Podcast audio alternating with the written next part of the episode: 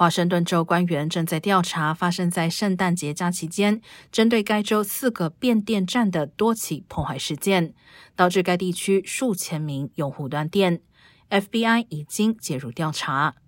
数周前，北卡的两个变电站也遭到破坏，导致约四点五万名用户断电好几天。这些事件凸显出电网可能成为极端组织的目标，也引发人们对美国电网安全的担忧。